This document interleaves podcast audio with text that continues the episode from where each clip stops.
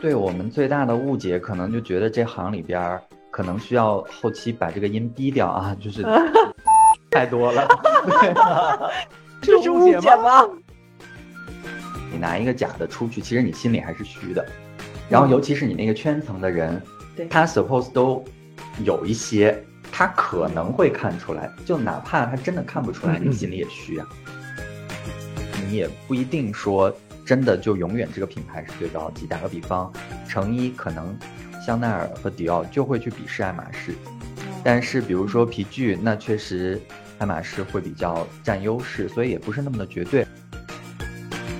不要把这个行业想得太 fancy，或者是太高大上，或者太美好。就每个工作其实都是一样的，有自己焦头烂额的一面。即使焦头烂额，我也愿意在埃菲尔铁塔旁边。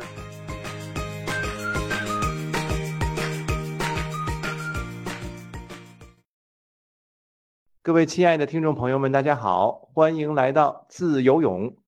本节目由中国最大的自由职业者 freelancer 平台好快活独家赞助出品。今天呢，我们要聊一个特别贵的行业，就是奢侈品行业。所以我们找遍身边人脉，请到了一位非常非常资深的奢侈品行业的从业者老张，他会从业内人士的视角给我们好好拆解一下。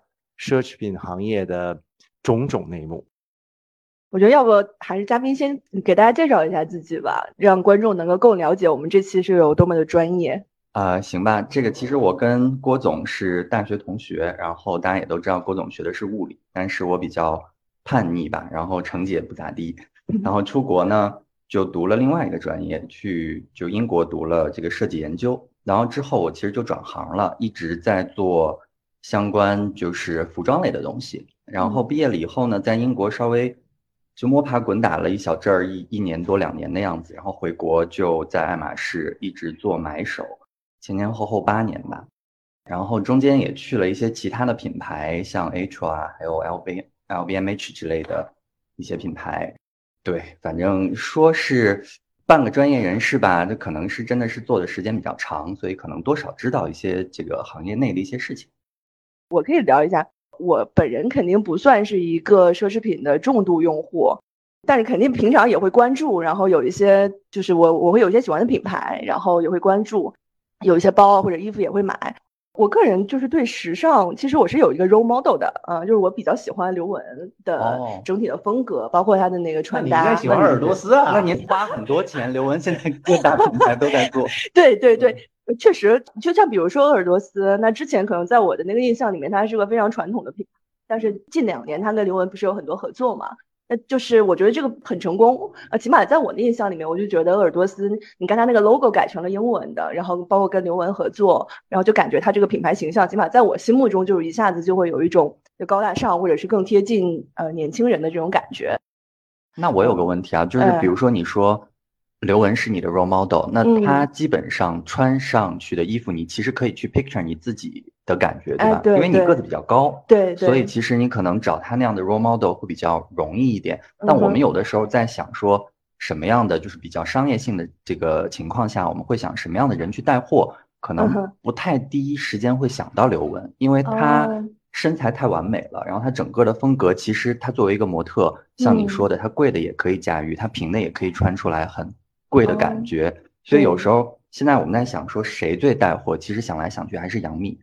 其实杨幂的话，她其实更多的会贴近于更大部分的女性的一个感觉，就可能个子没那么高，但是她其实穿搭啊，然后把比例表现出来的非常好，然后又让你觉得可以穿出去。郭总呢，我也有喜欢的牌子，优衣库啊。我对奢侈品的认识完全是每次见张谈只能从单品上，对吧？第一次说，哎，在哪儿上班呢？爱马仕啊，我回头就可以留意留意。我跟张台也不是那么频繁见面，反正我再见到他说换工作啦，去哪儿啦？他说那个牌子我没听过呀。说郭德纲穿的那个哦，那我就记住了。然后对，再过一年换工作了，说你在哪儿啊？说你知道那个鞋可以分脚趾吗？啊，所以我对那个的认识都是从。单品或者人，然后能够认识到啊，OK，但我最喜欢的还是优衣库。我觉得优衣库特别厉害的一个是它其实以不变应万变。你喜欢优衣库的原因是因为它，呃，一个是便宜吧，便宜的还有很多呀，比如说美特斯邦威，比如说 H&M。那现在优衣库的话，其实可能更适合你现在的一个需求，你需要它可能得体，然后其实大方，你穿了也不会出错。嗯，但是如果说美特斯邦威的话，它可能更多的还是会去追求一些流行什么的，可能不太适合你现在的需求了嘛。嗯，对，你看人家说多好，就让你听起来很舒服，不是买不起，就是适合需求。那正好讲到这个，就是这个流行这件事儿啊，就每年都说今年流行这个，明年流行那个，就这个流行到底是怎么来的？到底是谁定义的？每年？这个东西呢，就是可能大家也会听到或者是了解到说啊，其实就是各大时装周这几个主要的品牌或者设计师自己去一决定，然后好了，大家都去 follow 了。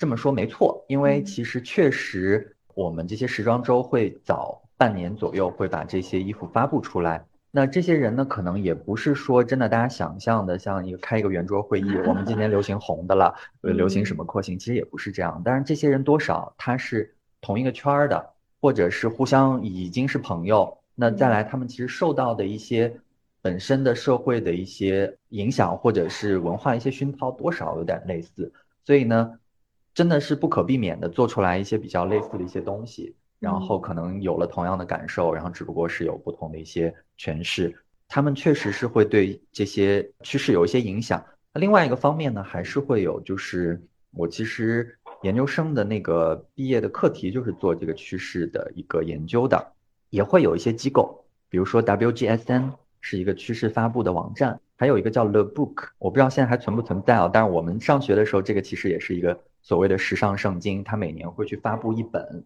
到底是接下来流行什么，那也是会有一些指导性的。但是现在其实更多的也会有一些草根往上的一些影响，因为你网络太发达了。然后比如说 Instagram 也好呀，Pinterest 啊，像我们小红书，你自己的这个市场上大家穿什么，可能对设计师也有一些影响。所以自下往上或者自上往下都会有。自上往下是由小部分人决定，然后慢慢传播下来的。当然他在做这个决定的时候，不可避免的是受到了大部分人。都在干嘛的一些影响，其实不是主动的吧？我觉得更多的是真的，你这个环境对他产生了什么影响，也是会有一些比较潜意识的一些。我也想问一下，你对这个时尚的呃喜爱是从小就萌发了的吗？我我觉得可能也不能说对时尚的喜爱吧，我觉得可能是也跟咱们第一期内容有关系啊。星座，我是金牛座，然后其实盘里边有很多的金牛和天秤的这个元素在里边，所以可能就是对。美好的事物有一种这个天生的执着或者是喜爱吧，然后也不一定说真的是说时尚这一个行业或者是什么样的，然后比如说对呃绘画呀什么小说其实也都蛮喜欢的。哦，然后正好也是各种契机吧，上大学这个学校也不管我们啊，想干嘛干嘛，嗯，接触到了很多不同的一些行业和东西，然后正好说研究生。郭总应该也是啊，我们一起在申很多的国外的学校，然后我就另辟蹊径申了一所艺术学校，然后这个中央圣马丁，然后当然想着也没不可能哈，我们一个作为物理系的人，结果人家就给我 offer 了，那我也觉得爸妈其实可能，我现在想想他们真的一路挺支持我的，就说那你想去你就去呗，然后我就真的是这个大概一百八十度大转变去读了。那读出来就有点儿，就是真的顺水推舟的就进了这个行业，所以可能也确实是，啊，我觉得自己开始是作为喜爱吧，后来觉得确实也可以当做一个事业去做，嗯，然后就进了这个行业。对，这个我是工作以后啊，因为服务很多奢侈品行业客户啊，然后了解到这个圣马丁就相当于那行业的清华北大是吗？哎，对，是的，就是那学校就是牛逼到什么程度啊？呃，反正现在其实。我们听到了很多的这个大牌的，或者是这个设计师，很多很多是从那个学校出来的，比如说已故的那个 McQueen，嗯，然后 John Galliano 之类的，反正真的是有很多的大咖在里边。那有咱复旦漂亮吗？学校？学校差远了，对，因为其实就是在伦敦的那种学校的话，现在他们其实搬了一个新校区，很漂亮，我之后也去过。但我们上学的时候，其实就是在。很繁忙的马路口脚上有一个楼，然后是这个学校，然后其实也是里边这个缝缝补补的，然后从楼梯进去，反正特别破，就跟复旦其实没得比。哎，那当时上学的时候，这个同学们是不是都是就是因为都是时尚类学校嘛？那他会不会都是比较奇装异服类的，会是那种风格吗？哎，其实我开始想的时候，是不是就整个那么一栋楼或者两栋楼里边全都是奇装异服的人？其实后来进去以后发现也不是，确实有那么个别标新立异的，你每天会看到他，比如说会有一个日本大叔，他其实长得像《忍者乱太郎》里边的一个老师啊，这动画片很多人都看过了。但是他每天就给头上扎两个箍朵，然后呢会穿各种的袍子，就他非常有自己的这个这个印记，对。然后还有一些，当然我们学校比较有名的，就那个校长，他其实一直会穿女装，可能也就是这么两三个你比较有印象的。然后平时其实大家也都是很很朴素，背着一个这个托特包什么的，就低着头去走。反而好像其实我在观察，就另外一所。伦敦的学校 LCF 就伦敦服装学院，他们里边其实真的会去注重自己 style 的人会更多一点。OK，那毕业好找工作吗？我们那个时候毕业的真的挺难找工作，因为正好是碰到了那个金融危机，零八年的时候。然后我当时也是在一个呃时装店，就在 miu miu 打工做 sales。然后呢，后来发现我们那个店里边藏龙卧虎，就除了有自己学校毕业的这种很优秀的这种时装。专业毕业的以外，还有一个是这个 Royal College of Art，就是也挺牛逼的一个学学校，所以整个好像大家那个时候都不太好找工作，对。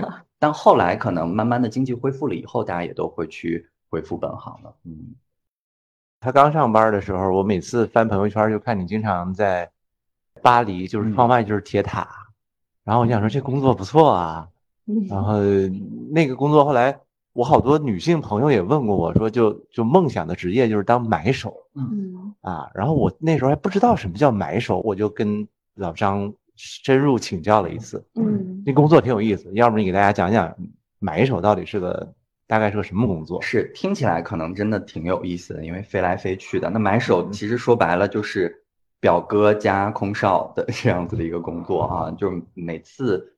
会有新季推出的时候，我们会去就是总部，那可能当时的品牌会在巴黎，所以会去那边去做选货。那买手这个工作，简单来说呢，就是说帮你服务的这个品牌，然后它当地的，比如说我负责中国的区域，帮当地的这个店铺去选择适合他的一个产品，所以会去做一个选品的动作。那选回来之后呢，也相对来说负责它整个的一个销售情况。就你选回来货不能卖不出去呀，所以会对这个整一盘货做一些货品的一个策略，然后怎么样去在店铺，比如说什么季节、什么节奏去陈设什么样的东西，然后呢，包括销售怎么样去推，然后还会有就是说你这个店铺之间可能会有一些差异嘛，所以做一些这个店铺的差异化的一些货品的选择。简单来说是这样，所以呢。选货的动作，你可能会觉得啊，我们会去巴黎，然后很光鲜亮丽，其实也是每天这个蓬头垢面的，从早到晚的加班儿。然后呢，买回来之后呢，可能更多的是做一些，比如说去每一个店铺，然后可能会去了解一下市场。然后另外的话，就每天在办公室做表格，Excel 是我们经常用的这个工作的工具。对，所以简单说就表哥加空少。对，什么频率啊？去巴黎？看品牌了。那其实。在爱马仕一年可能就是两次到四次，但是有的品牌会多到八次，所以就真的是有点昏天黑地了。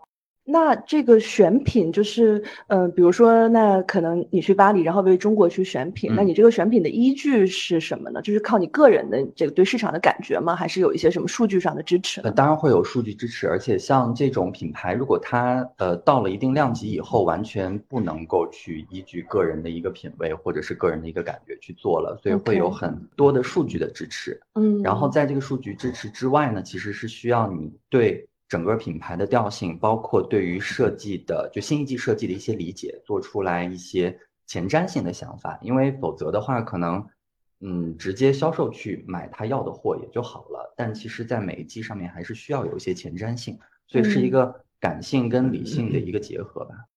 OK，听起来要求还是起来是有要求，但是其实你真的能不能达到这个要求，我们也比较难去说自己真的能够。满足这样子的一个需求了。那我觉得你这个很好验证啊，你这次挑完了，过了半年回头看卖的好不好多少啊？？对，确实确实，这个其实就是最重要的一个买手的 KPI 了，就是你的售罄率，买回来的货到底卖了多少。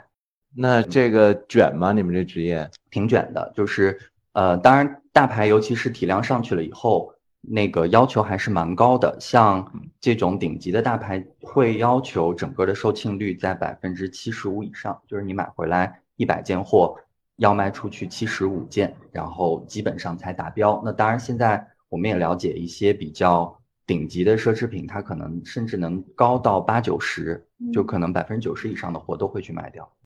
哎嗯，有没有什么就是你工作里挑过最爆款的货啊？爆款的货啊，我想一想啊，对，这个会比较太 specific 了。我觉得每、呃每一季嗯可能东西都差很多，所以货的话，其实比较爆款的能爆出来的，也就是一些比较商业化的。就比方说啊，就以前爱马仕很不喜欢出那种很商业的，比如说 T 恤啊、卫衣之类的。那这个可嗯能是我作为销售市场这边的一个坚持，就是你一直要去念它，你一定要出这个，这个就是中国人就要买这个中国人喜欢对这种，对，嗯所以这种东西可能就是说，也不是说自己眼光多好了，而是出为一个商业角度的一个考量，嗯那可嗯能是在品牌去发展的时候有一个有一部分的增持的一个东西。什么叫商业化的卫衣？就是老板穿的，对吧？是这个意思吧？也不是嗯老板穿，就就是相对没有那么 stylish 的偏基本款的，对，但是大家都能穿，大家都因为能穿的。比如说像卫衣嗯或者是 T 恤，对于设计师来讲，他可能觉得我最不屑这个，这个没什么技术含量，嗯，他不愿意做。但是呢，就咱们比如说拿回市场，什么人都能穿的衣服，也就是这些品类对。所以就是买手其实是要平衡品牌内部消费者和设计师之间，对对对，对吧？设计师有时候不管消费者，那这工作我觉得挺有意思的。而且我理解你是一直在这条线上在是发展职业差不生涯，对吧多？十几年，可能最近才稍微再扩大了一些别的方式。那你看，就作为你属于这条职业线上最头部的人，那发展到今天一直在头部品牌做到现在，现在大概是个什么样的角色呀？我现在是会稍微把自己的这个工作范围或者职能稍微扩大一些啊，所以呢会去再看一些，比如说销售的运营的部分，然后包括销售的市场的部分，所以呢希望说自己整个角色更三百六十度或者是更立体一点。那除了对于货的这个理解之外呢，然后也去看真的怎么去把它推销出去。然后呢，推销的方式，比如说通过 marketing 的一些方式，然后包括直接对这个店铺的销售，怎么样去把它给卖出去。那在你们业内这个叫什么角色啊？商业总监之类的，有点像战略上的。也不是光战略了，因为你要实施，你一定要去落地，对，所以可能就是稍微更广一点的吧。明白。买手这角色，这么多人想干，拼的是核心能力是什么呢？或者好的买手的核心的素质是什么呢？现在啊，比如说去面试一些新的买手，或者是去看一些 candidate 的时候，会发现确实有一些小朋友，或者是一些做这个多品牌的这个买手的朋友，可能会有一些偏向性，就是说自己的喜好会影响到你的一个买货，但是可能作为一些大体量的这些品牌来讲，这个就不是特别的合适了。就还是说，呃，需要跳出自己的一个喜好，不要给自己买衣服。嗯对这个部分可能是比较纠结或者是分裂的，因为你肯定有自己的审美，你作为一个好的买手来讲，你肯定是会有自己的一些 style 的一个想法的。但是呢，你真的去为品牌做买手的时候，需要有一部分跳脱出来这个东西，但也不能说完全不管，因为如果是这个情况的话，你可能就缺少了我刚才说的一些前瞻性的一些东西。所以在这个方面的平衡，我觉得是比较难的。那这职业挑性别或者年龄吗？其实不挑，我觉得只要说数据分析能力其实是必要的。然后呢，包括就像刚才说的，会有一些直觉，那我觉得不太去挑性别和年龄，那会越老越值钱吗？也可以这么说，因为经验还是会有一些作用在里面。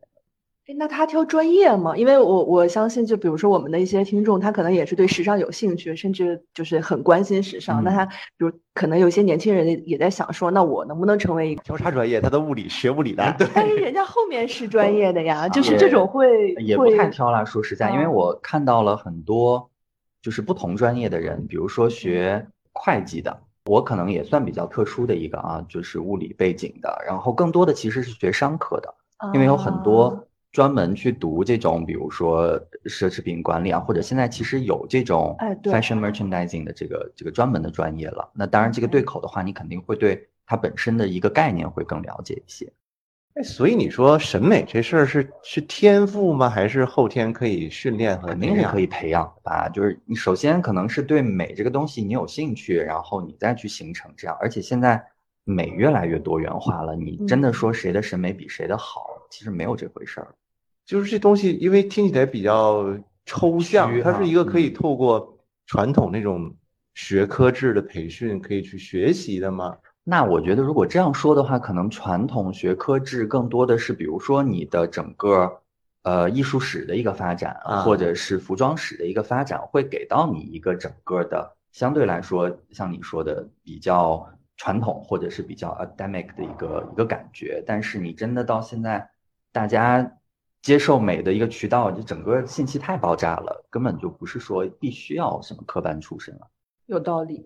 所以就是听起来这职业，大家很多人想从事，然后你进去了以后，还是有硬数字去衡量你的表现，对对吧？淘汰率高吗？淘汰率其实也不能说淘汰率高，但是其实这个现在行业还蛮缺人的，就比如说，缺人的。对，我现在去找一些比较。优秀的买手呀什么的也不是那么容易，所以其实一直算一个相对来说没那么多人去从事的一个行业。我觉得是很多人都会去想尝试，或者是挺憧憬的一个一个行业。望而望而生畏，对，可能也没有那么多渠道能够去，因为打个比方，有一个断层在这个职业里边，就是比如说我们现在在找人的时候，我肯定是希望找一些有一些经验的人，但是毕竟。这个经验是从无到有的，对。那所以可能比较难的，说是去从一个真正的毕业生，然后就去培养，这个好像比较少。那所以也是大企业或者大品牌需要去培养一些这样子的一个有 potential 的人才。你们听起来就是在一个品牌内，这个买手这部门是帮公司赚钱的呀，对吧？就相对设计师那一趴来讲。呃，所以在公司内是地位相对会高一点的啊，比较强势的。有可能也分几个不同的公司或者是品牌吧。那如果是说真的赚钱，肯定还是真的做销售的啊，这个行业才是更直接赚钱的嘛。那买手这边可能相对来说，就是说我们会掌握这个打仗的子弹，就是说你这个必须要的一些东西是必有的，所以其实互相还是有一些这个互相协行的一些作用。销售会回头指责你说买手没卖好吗？但是买手也会指责销售你没卖好，对不对？互相 都是。你这么一解释，就跟我们很多其他行业一样的，对连起来了。我还有一个问题忘问老张了，就是你觉得你从事这个职业啊这么久了，你觉得你身上最适合这职业的天赋是什么？我一个是敏感性，另外一个是就还算，因为理科生嘛，总归是有一些理性思维啊、逻辑思维的，就是这两个结合还是挺沾光的，在这个行业。因为可能很多情况下，理科生不太会去关注到这个行业。那另外一个方面的话，就是真真的，如果是艺术生或者是设计生的话，可能在整个的思维逻辑的训练跟我们可能还不太一样，所以在这个方面可能还是会有一些结合的一个优势。还有一个重点没提，啥呀？嗯，长得好看啊，长得好看，对对对。好的，我那我自己就不适合提了。我从小吧，在各个集体里都算长得好看的。哎呦喂！然后，但是这个我一般就不承认别人好看。但是这个大学就跟张谭在一块儿，不得不承认，所以我比下去了是吧？所以我基本不太跟他在一块玩，我不太喜欢跟他走得太近。那如果说一个外行人对你们行业最大的误解，你觉得是什么？对我们最大的误解，可能就觉得这行里边可能需要后期把这个音逼掉啊，就是。太多了，这是误解吗？有这种误解吗？是误解，就是可能大家会觉得是不是影视剧里边啊，这行人的就要么就是比较装逼啊，每天都是中英文掺杂着说，可能外企都会被有这样子的误解啊，嗯或者是怎么样。然后再来一个就是，可能人都会比较刻薄表里表气的，对 对。嗯，但其实真的是个误解。那我们营销行业也差不多啊。对啊，就是你在一个大牌子、大平台一样的嘛，对吧？你总会不自觉的对自己有加成嘛。将来我们公司对吧做大了，我也难免要膨胀，这这，哎，好期待那一天的到来啊！快了已经在路上了。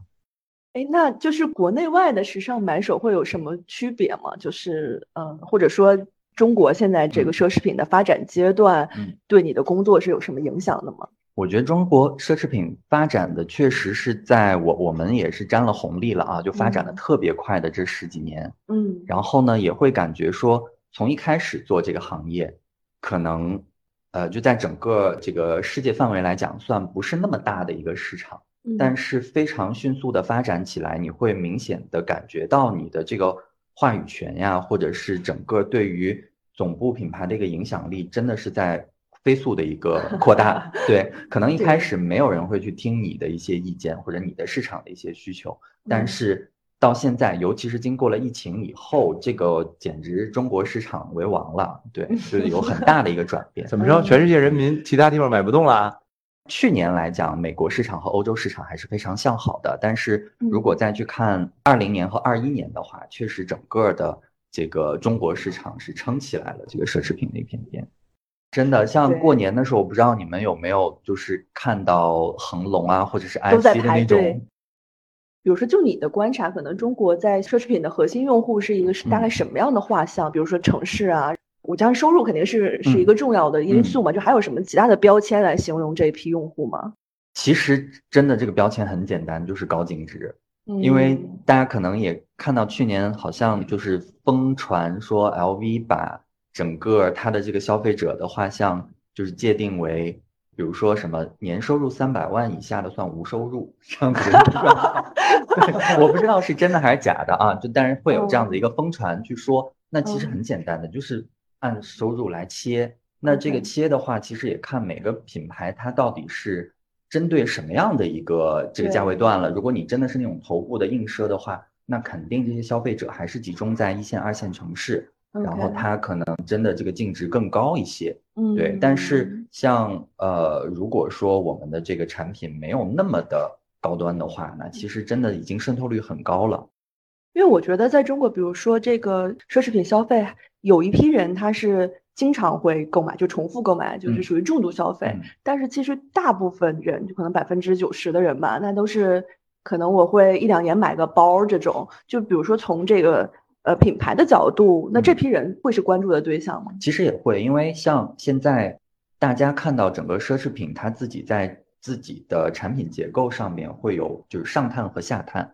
比如说，呃，头部的软奢，像嗯 LV、迪奥或者是爱马仕这种，包括像 Prada，大家都会发现这两年他们开始去做这个高级珠宝了，所以他希望哦再往上探一些，真的去对，真的哦去涉及到这个硬奢的这些客户。嗯那另外的话，像这个下探的话，他们会出很多比较入门价的东西，比如说爱马仕的这个呃化妆品，嗯，然后嗯香水其实也是发力的一个点。然后呢，其他的这些品牌也会去做，比如说真的是像刚提到的一些 T 恤啊什么的，也是嗯会去下探，所以它肯定是希望扩大自己的这个客群的。所以呢，像你说的两年买一个包的这些客群，它其实也是重要的，因为它之后的发展肯定是会有往上的一个空间的嘛。明白，但是就这个利润的贡献来说，肯定还是头部的对，那些人的贡二八献是，定律，也我觉是二八定得每个律是的每个行业都是一样的。我就是想聊聊爱马仕，啊，那你聊呀，对吧？爱马仕你也不熟，我不熟，但是我研究商业呀。这么说啊，我更多是从这种产品和对用户提供价值的角度啊，嗯。就到底你们你们作为业内人士，你们也得拆分嘛，就到底奢侈品给用户提供什么价值，或者人们为什么就就这么喜欢这东西？就它应该有多重价值是吗？我觉得啊，首先可能有很多的情况下，大家去分析说这个真的这种奢侈品给到你的是一些，比如说好的材质、好的质量，然后什么样的一些这个功能性啊什么的。其实这些我觉得啊，不是真的让它成为奢侈品的一个条件了，因为这些是一个好的产品，不管是什么品牌，它的必要性。那真的让你成为奢侈品的东西呢，其实是你需要给这个客人提供一个真的绝对价值，让他整个的人设丰富起来，就是你在他的生活中是占有一个角色的。这个奢侈品可以给到你的这个人设中，真的是成为一个他的人设的一个部分的。所以像。之前我们看到的那个电视，呃，三十而已，为什么那些阔太太是每个人都拿着爱马仕，而排挤一个拿别的品牌的一个人？可能确实是在那个圈层里边，它真的是它的一个部分，而且你少了那个部分，可能会被他们排除之外，像他们身份证一样啊。这是那个圈子的一个入门券。嗯，但这个我觉得不不是有点艺术夸张吗？还是真的就？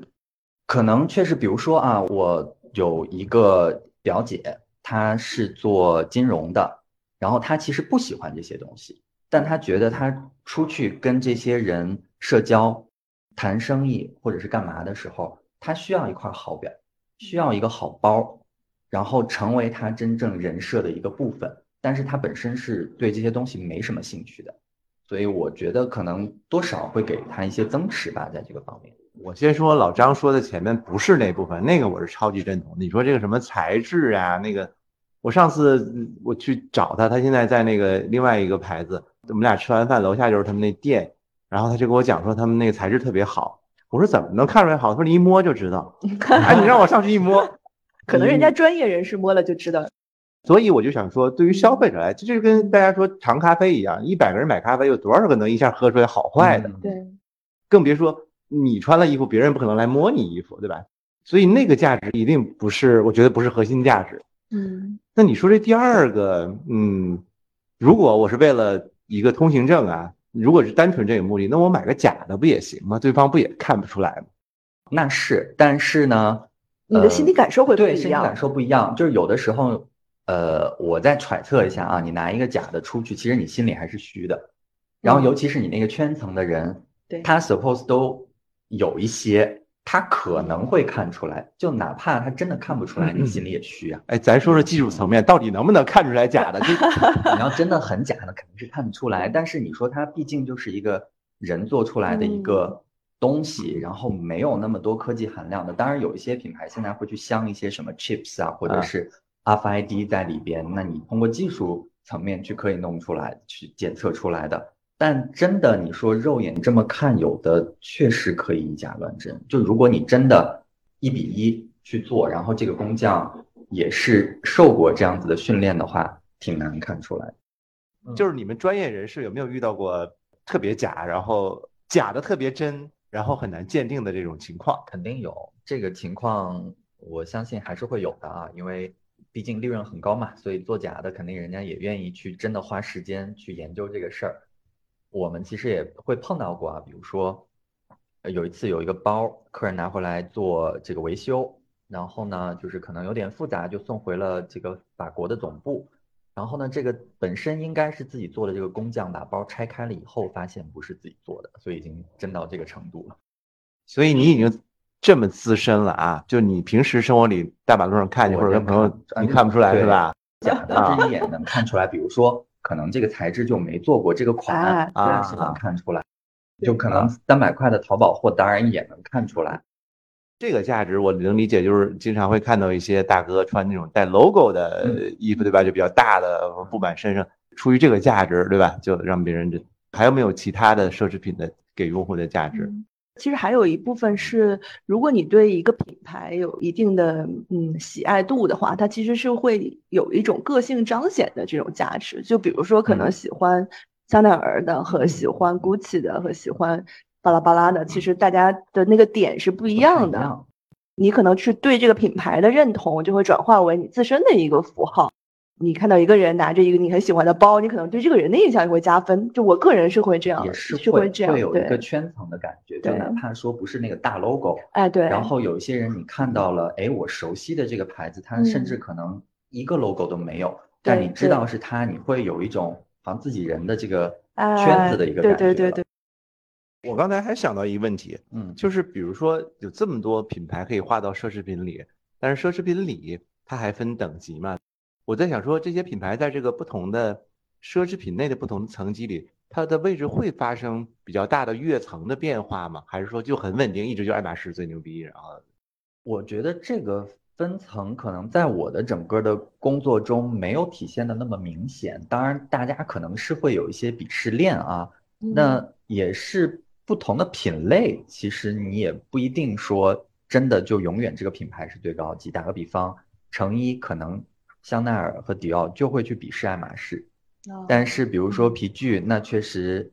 爱马仕会比较占优势，所以也不是那么的绝对。而且我觉得一直以来，我比较自己也比较迷惑的是那些所谓我们看到了什么顶奢呀，或者是什么轻奢，这个到底怎么定义的？到底是以哪个牌子作为划线，也不是那么的明确。包括还有我听到也比较扯的是什么蓝血红血的这个概念，这是什么？这个谁是蓝血，谁是红血？血液的血，就是说。欧洲的贵族不是他真正的那些贵族，他可能是因为近亲这个结婚，可能会有基因上的一些原因，使得他的血液可能真的是蓝血之类的啊。然后他们可能就把这个界定于为说，说他可能是最高级的那些人，他们叫那些品牌叫蓝血品牌，然后哪一些品牌叫红血品牌。然后我看了看那些品牌的名字，我也觉得我也不知道为什么是这样啊，可能是杜撰出来的。所以这些我觉得。本身在做这个行业里边的人，可能也没有太多的说真的，我是一线还是二线，这个感觉比较模糊吧。可能是真的，大家把它的价格稍微做了一些定位。我们就继续说说爱马仕啊，我对这个就爱马仕的这个配货的这件事儿特别的感兴趣。我第一次听已经惊呆了。你去店里要买个东西，还不能直接买，得先买个别的，呃，凑够一定金额才能让你把你想买的那一块儿买走。我就觉得这个是个完全违背商业这个所有规律的一个东西，它是怎么能够成立的呢？我觉得这个东西确实怎么说，在时装圈儿吧，太独特了。因为我记得当时这个时任总裁有说过一句话，说我们不是最好的，但是我们肯定是最独特的。这个做法，我觉得啊，可能也不是说一朝一夕他们想到这个方法而去执行。而是真正的在整个这些包的销售的整个的这个历史长河，因为其实你看到现在需要去配货这些包，其实时间存在都比较长了。比如说 Kelly 好像是一九三零年代就已经有了，然后 Birkin 是一九八四年的时候就有了，那呃 Constance 好像也是五十年代六十年代就有了。其实它在这么长时间内并没有说一开始就这样。我记得我当时有一个老板。他在这个品牌做了很久。他说，在九十年代和零零年代初的时候，他们店里这些东西都卖不出去。每天会把这个包从这个塑料薄膜里边拆开，放到柜子的最明显的位置，然后大家一起拜一拜，今天把你卖出去吧。完全不是现在的这个状况，所以肯定是在整个的供求关系到达了一定的平衡位置以后，然后才出现的这个情况。也真的是可能几十年甚至上百年熬出来的这样的一个状况啊，所以还是一个商业上的。逻辑的行为，对，我觉得它应该也是一个是它要制造一种稀缺性，对，因为奢侈品本身它就讲求说我不是所有人都能消费得起的，我是只有比如说像类似于配货的这些包是这种净值极高的消费人群才能消费的包，那所以它可能就有这种配货的这个形式。然后另外一个，我感觉会不会有点像那个，比如说买房你要 先验个资的感觉，对吧？就是。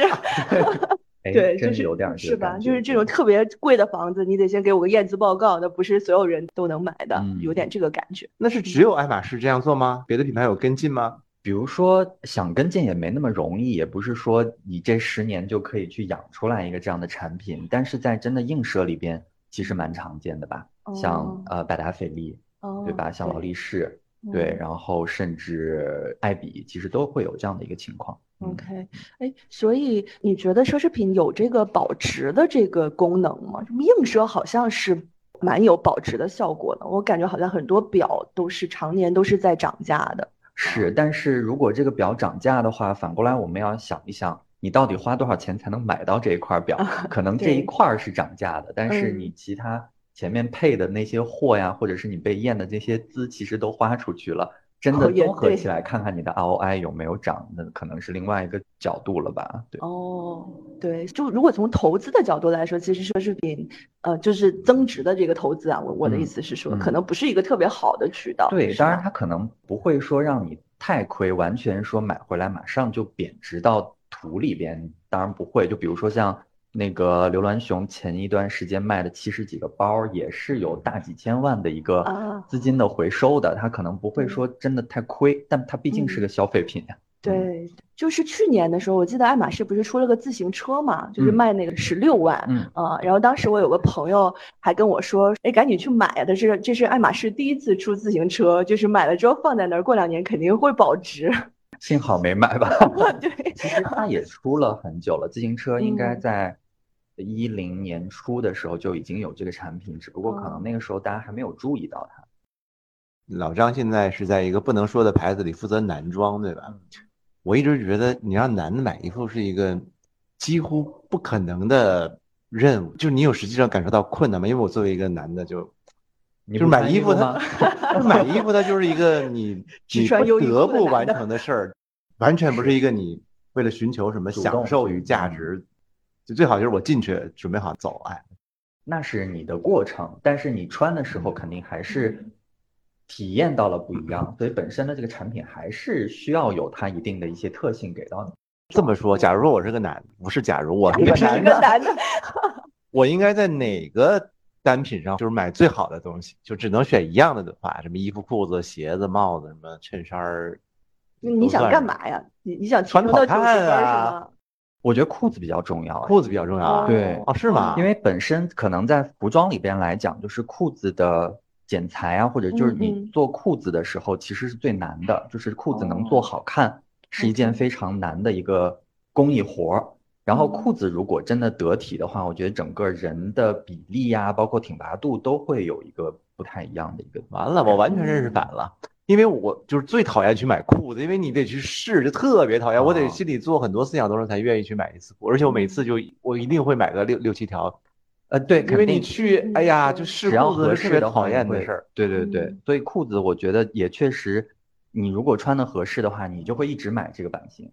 这么说吧，嗯就是你们实际当中看到，到底多少男性是自己买衣服，多少是别人买完他就直接穿了？就这个决策者和嗯使用者是重叠的吗？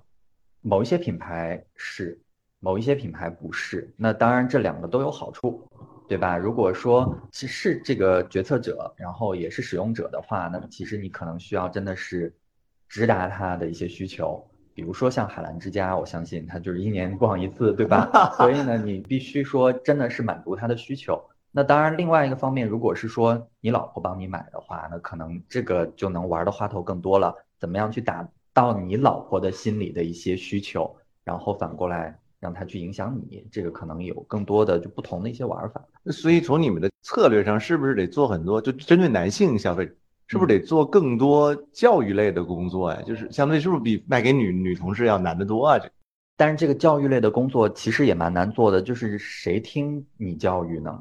女的不太听你怎么教育，说男装应该怎么样，而且直达到男生的话，这男人更不听你教育了。我就最好是一觉醒来东西都有了，我自己穿起来就走了，所以这个也挺难，这个是我们现在挺大的一个课题。所以你这职业生涯马上遇到大困难了呀？是哦，其实也不是啦，嗯这个我觉得还是一个一小片的蓝海嘛，因为这一部分的男人，你不管说你自己愿不愿意去选择或者怎么样，你是没选择的，必须穿。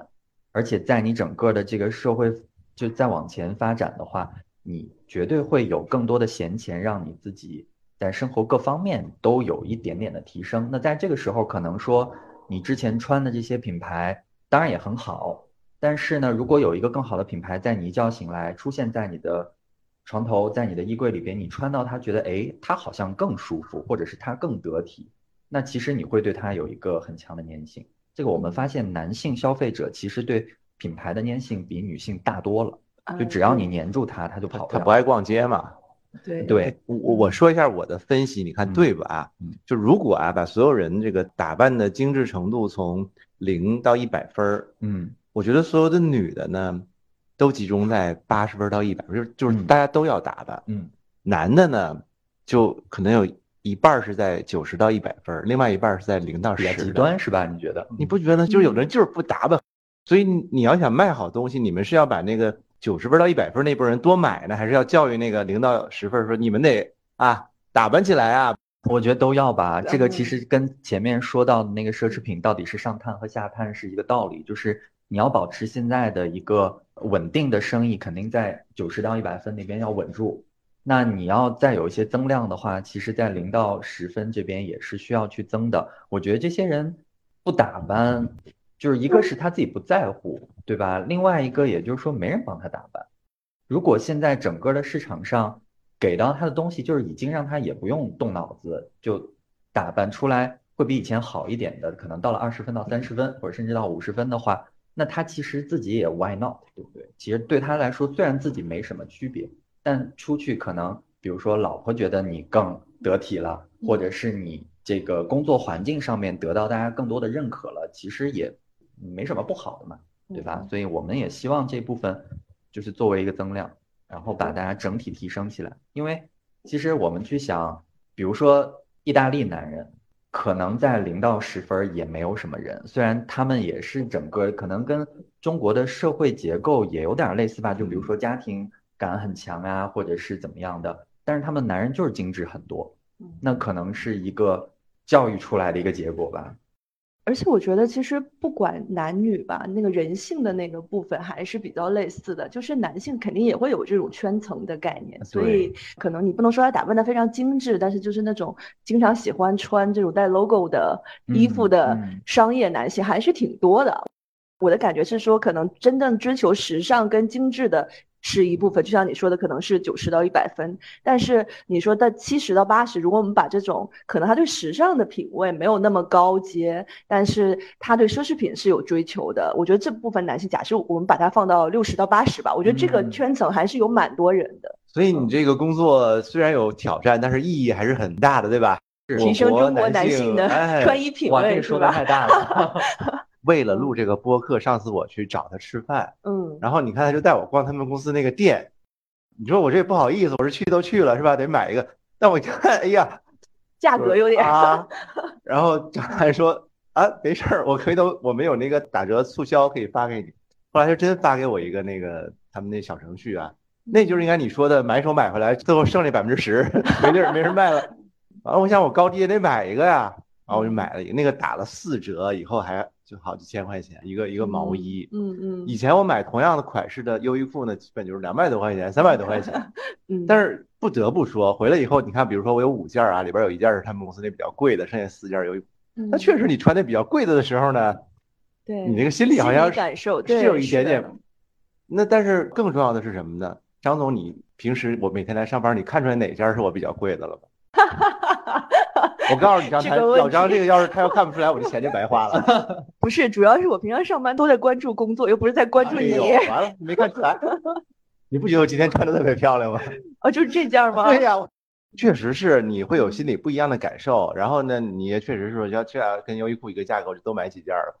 就我觉得，当你穿一个你让你自己感受很好的衣服，或者比如说价格贵也好，或者你特别喜欢的一个衣服的时候，你这一天的你的呃精神气儿都不太一样。我觉得这个一定会有啊、这个其实也是你说时尚或者是奢侈品给到大家的那个价值点。我觉得，这就变成多少是你内在获得的那个价值感受，多少是从嗯外在。我现在好了，我这内在挺高，外在是零，他看不出来。这 其实郭总谦虚了，我觉得他平常其实不算是一个特别他不是懒不打扮的对男我当然士打，谁说我不打扮了？你这对这什么话？就他穿的啊那个轻奢的品牌还挺多的那我就不能告诉你他看不出来真假吧？啊、像什么啊 Acne 啊，就是就是那一哦类的，然后那个还是很有质感的。对对对对就平常的衣服也都蛮有质感的。谢谢不要嗯吹捧领导啊。挺好挺好，我觉得张谭这个活儿一定要好好干，对吧？对，要帮助中国男性。我会努力的。正好聊到这个嘛，就是以前呃，或者说现在也有这样的论调，就是说中国其实挺难出一个自己的奢侈品牌的，因为你就正好算是一个业内正在从事这件事儿的人吧。你觉得你怎么看呢？就比如说中国能出一个那个世界知名的这个奢侈品牌的可能性，呃，大吗？或者你觉得这个难点说在哪儿？实话，我自己觉得不太大啊。如果是嗯真的把这个奢侈品定义为这个传统意义上的奢侈品，因为现在其实确实每个人每个品牌都说我在做奢侈品，嗯但嗯。真的已经下沉或者是辐射到太多的这样子的一个客群了。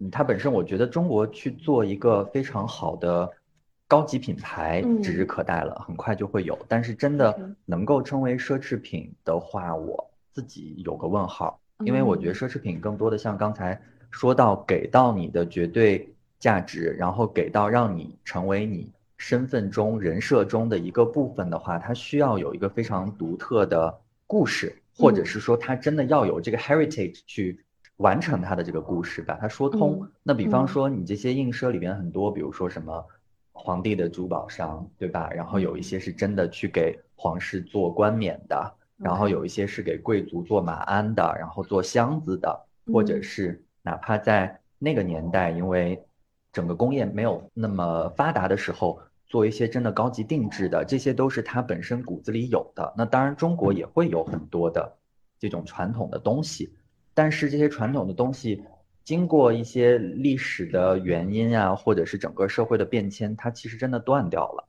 嗯，然后现在嗯留下的真的是只是作为一个 heritage 放在了博物馆里，而没有一个一直演变下来的传承的话，你现在硬生生的把它再抓出来嗯去做 branding 或者怎么样，我个人觉得挺难的。所以，而且其实不光是中国吧，就真的从世界范围上面来讲，你真的近十年、二十年出来的品牌，大家觉得哪一个是奢侈品，可能也比较难去真的选出来。可能真的在那一个十九世纪啊，或者二十世纪初，有那样的历史环境，才能真正的去孕育出来所谓的奢侈品吧。我自己可能定义的比较狭隘了。所以你的意思是说，能不能成为奢侈品，更大一部分取决于它历史的渊源，而不是能靠今天我累积人才或者我有更好的科技能够去把它硬拉回来的。因为比如说奢侈品，又回到说它前面的那些必须的一些元素，或者是说它为什么能够成为奢侈品，其实还是一个你首先要稀缺，就它只服务真的少部分的那些人，然后再来有它自己独特的这个不可取代性。那我觉得不可取代性现在其实你可以去想各种方式或者是什么样去做，但是它真的能够在很长一段时间内只服务小部分人吗？现在其实很难做到，而且现在的那些小部分人也不是说以前的那些这么割裂的这种不同的阶级难以去企及了。你真的现在有钱，啥东西买不到呀，对吧？嗯天都能上了。我怎么之前听说在什么某个大牌公司工作，必须得穿他们公司的牌子的，就自己买啊得，然后颜色夸张了吧夸张了吧？没有吗？然后颜色得穿什么黑白啊？哦，是是你们隔壁的某个大牌的公司，确实他必须穿黑白灰，他有这样的一些 dress code。确实，可能有些公司会要求你真的是得体，嗯就比如嗯说你会有一些你不能穿牛仔裤，啊，对，然后比如嗯说不能穿短裤，夏天的时候不能嗯穿凉鞋，会有一些基本的一些 dress code 的要求。那这个可能，比如说金融公司或者是律所，人家要求更严了，对吧？房地产，对对对，嗯去奢侈品公司上班，并不一定一定要花很多钱，自己买很多那个很贵的。对，我穿优衣库也能去。那不对当然了赔死了。对啊，真的赔死。那二零二三流行点什么呢？二零二三，我觉得吧，现在可能是有一个老前锋的回归的风潮了，然后包括这个之前我们看到的那个狂飙大嗯嫂、大女主风，其实也是今年比较流行，你会穿的会比较简约，但是很有质感，然后嗯整个会把这个女性的气场也会提高。那另外一点的话，就是说，呃，比较年轻一点的、样一点的话，就是我们的 Y2K 的风格。然后比较甜酷的女孩的这个风格也会继续流行下去。那再来的话，我觉得像这种机能风，那这个可能男女都能够沾上一点边儿啊。然后呢，我们就穿的会比较酷，有一些比如说冬天的滑雪的一些风格啊，或者是登山的，或者是户外的这个风格，会融入到整个的一个穿搭里边。对，当然这可能是同一个人的不同面，他可能上班的时候穿成大女主。周末的时候就变成了甜 酷女孩儿，对 我觉得这个潮流可能还是跟去年有点类似的吧。就我们还是有很多年轻人听这个节目嘛，就是说，如果他们将来想进入到这个行业，甚至从事买手这个工作，有什么好的建议啊？作为一个很资深的过来人，建议我也不敢当啊，但我觉得就是说，不管做什么行业，就还确实是需要主动性和好奇心的吧。这个我觉得不管做啥都是一样的，都是通用的。那反过来说的话，可能不要把这个行业想得太 fancy，或者是太高大上，或者太美好。就每个工作其实都是一样的，有自己焦头烂额的一面。然后，所以做好准备，就也不能说真的把真的爱好完全去转变成你做这个工作的动力。即使焦头烂额，我也愿意在埃菲尔铁塔旁边。其实整体聊下来，我其实有一个感受，就是可能原来大家觉得奢侈品行业，包括买手这个角色是挺遥不可及的。那其实今天跟老张聊下来，会觉得说，那可能他并没有我们想象的那么遥远。那可能只要你对时尚感兴趣，不管你是什么专业出身的。其实都是可以尝试一下，去往这条路上去探索一下，对吧？我觉得还是要对数字比较敏感。嗯嗯，对，会做 Excel。这个是一个商业层面的东西，对吧？就是数字敏感是因为，比如说我们公司也喜欢找一个数字敏感的人，对对对对。但可能一个数字敏感的人，他可能对时尚稍微有点兴趣，但他可能会觉得说买手离我还是一个很远的一个东西。最起码我个人。曾经是这样这个感觉啊，那这期聊下来，我我觉得可能给呃有这种憧憬的年轻人，应该是有更多的自信，就是你其实是可以去尝试是的这件事儿的。对，今天谢谢老张过来，然后我们这期信息量也很大，对吧？除了了解了很多奢侈品的知识，可能更重要的，我们想传递的一个点是说，作为年轻人也好，或者想进入这个行业的人也好，内心的好奇心，保持这个热情和敏感度非常非常重要。所以不光外在要有奢侈品，要把自己内心也修炼成奢侈品。这就跟我们的赞助商中国最大的 freelancer 平台好快活的理念很像。好快活相信每一个人都可以基于自己的天赋，从事各种各样不同的职业，在不同的舞台上发光发热。所以，对兼职和自由职业感兴趣的朋友，可以扫描我们评论区的二维码，加入我们的听友群。我们好快活的小伙伴已经在群里等着大家了，谢谢大家，拜拜，拜拜拜。